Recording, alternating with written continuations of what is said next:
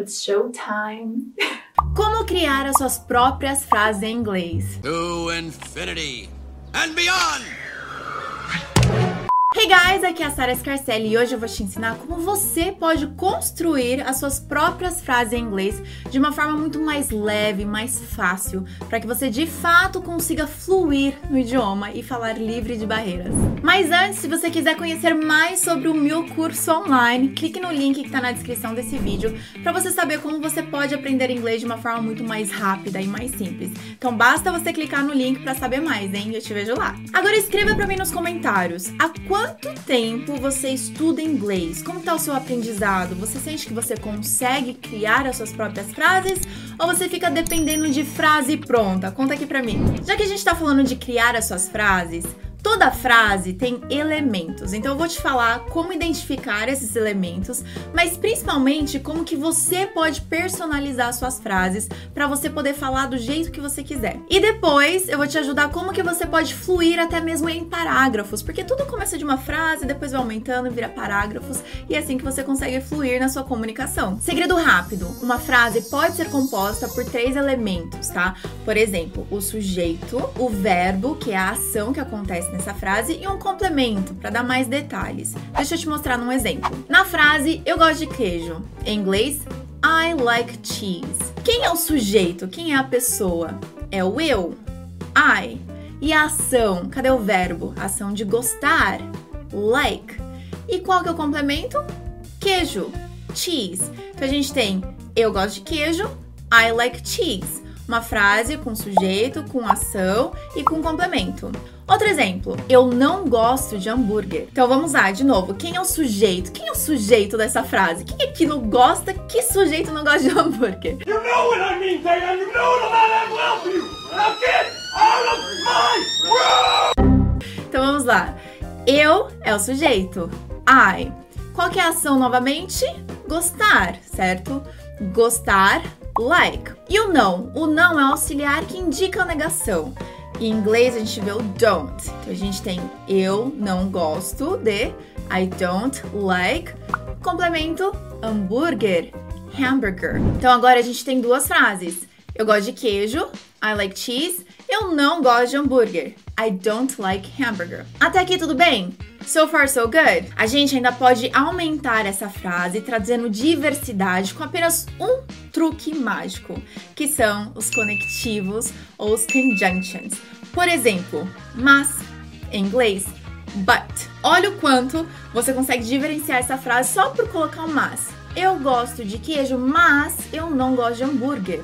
Viu só como ele dá aquela acrescentada? Em inglês você faz da mesma forma, você coloca o but e também dá aquela incrementada. Eu gosto de queijo, I like cheese, mas, but, eu não gosto de hambúrguer. I don't like hamburger. Tudo de uma vez? I like cheese, but I don't like hamburger. Eu tenho um outro vídeo que eu preparei como melhorar a sua conversação em inglês, em que eu te ensino pelo menos 10 conectivos muito comuns para você brincar com as frases em inglês e poder trazer essa diversidade na hora da sua construção de frases. Agora, olha outra dica, uma forma de você enriquecer as suas frases é mudar o tempo verbal, mudar a ação. Então, por exemplo, eu prefiro queijo, eu gosto de queijo. Você sempre pode ir alternando. E também no tempo verbal, eu gostava de queijo, eu costumava gostar de queijo. E isso enriquece as suas frases. Então, você primeiro aprende a fazer uma frase simples, depois uma outra frase simples, depois você pode trazer um conectivo para trazer essa diversificada e também você pode enriquecer mais ainda trocando a ação por algo mais interessante ou mudando o tempo verbal também. Olha só que legal. Digamos que eu queira falar da minha rotina, então eu vou mudar um pouquinho de assunto, mas eu vou usar a mesma base. Olha só. Hoje eu acordei às 7 e então tomei café da manhã com o meu marido. Então a gente vê aqui a frase hoje eu acordei às 7. Então é o conectivo, a conjunção. Tomei café da manhã com meu marido é uma outra frase. Então você viu só, tenho duas frases simples, um conectivo e vamos traduzir para inglês agora. Hoje eu acordei às 7 Today I woke up at 7 and then I had breakfast with my husband. What time do you wake up? Que horas que você acorda? Conta aqui pra mim. Mas agora eu quero expandir mais ainda. Eu quero falar que depois disso, eu ainda escovei os meus dentes e fui trabalhar. Então agora eu estou expandindo, agora eu estou começando a falar em parágrafos. Então vamos lá. Depois disso, after that. After that, I brushed my teeth and went to work. After that, I brushed my teeth and went to work. Então olha só o escopo inteiro. Today, I woke up at 7 a.m. and had breakfast with my husband. After that, I brushed my teeth and went to work. Trabalhando, simplesmente simplificando a construção de frases em inglês. Viu só como é simples? Você não precisa ficar preso em regras, em decorebras, em memorização.